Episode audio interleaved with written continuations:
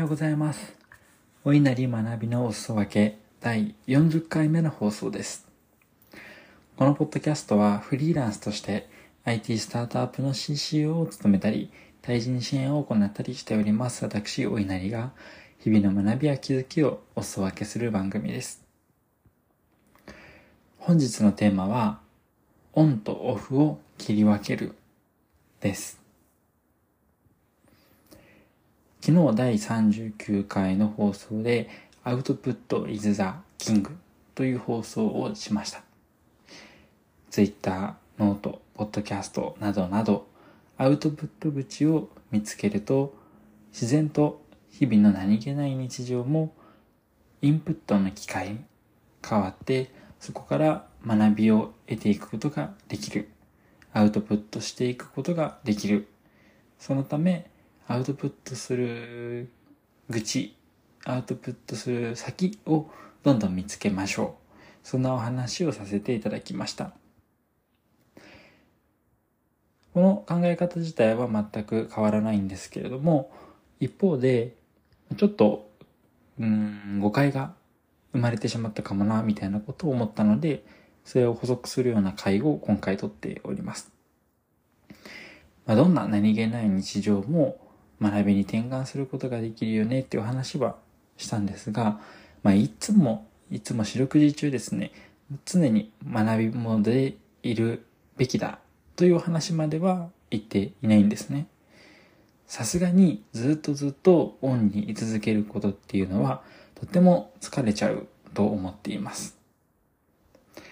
実はお稲荷はですね、もう入れると追い込みすぎて常に情報収集をしてしまったりだとか仕事をしすぎて過労で、まあ、メンタルダウンとかも経験したことがあるんですね。そのため、まあ、結構私はまあストイックな部類に入ってくると思うんですけれども、それでも意識的にオフを取り入れる。オフを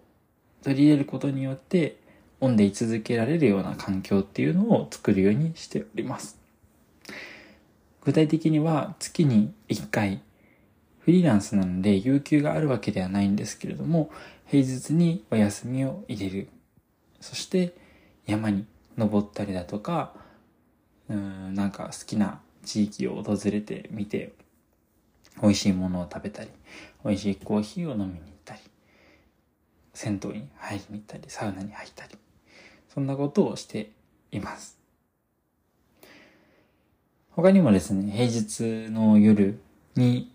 まあ、子供がいる関係もあって、昔はあんまり遊びに行く、飲み会に行くってことはしていなかったんですけど、逆にそれをしてなさすぎて自分が参ってしまうという経験をしたため、意図的に遊びに行く予定、勉強会とかではなくて、いわゆる飲み会に行ったりということをしております。例えば昨日の夜も広報さんと一緒にボードゲームをする会が都内で開かれまして、そこに参加したりもしてきました。お稲荷はいつも朝のルーティンがあって、だいたい5時半とかに起きなきゃいけないので、まあ、少なくともじゃあ7時間寝るぞってなったら、10時とかに寝なきゃ、10時半とかに寝なきゃいけないんですね。なので、まあ、その昨日のオフ会も、9時半とか遅くとも10時ぐらいには帰ろっかななんて最初は思っていたんですが結局ですね一番最後までいてしまいました。それだけ居心地が良くて楽しかったんですね。ただこういう機会も当然たまにはあっていいのかなというふうに思っております。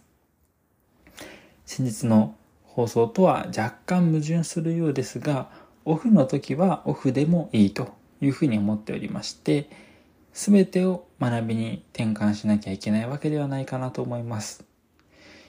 もちろんですね、どんな事象においても少し考えてみることはおすすめです。本当にですね、そこからあの新しいアウトプットが生まれるということもありますので、ただですね、なんか少し考えてみて思いつかなければ、もうそれは諦めてしまってですね、しっかりとオフを味わうってことも大事だと思っております。昨日の広報さんとのボードゲーム会なんかは完全にオフだったなというふうに思っています。本当にですね、無理なく持続可能的に生きることがすっごく大事です。これは私お稲荷も気をつけなきゃいけないなと思ってますし、ずっとずっと大切にしていきたい考えだと思っています。中にはですね、まあ一時期のお稲荷のように、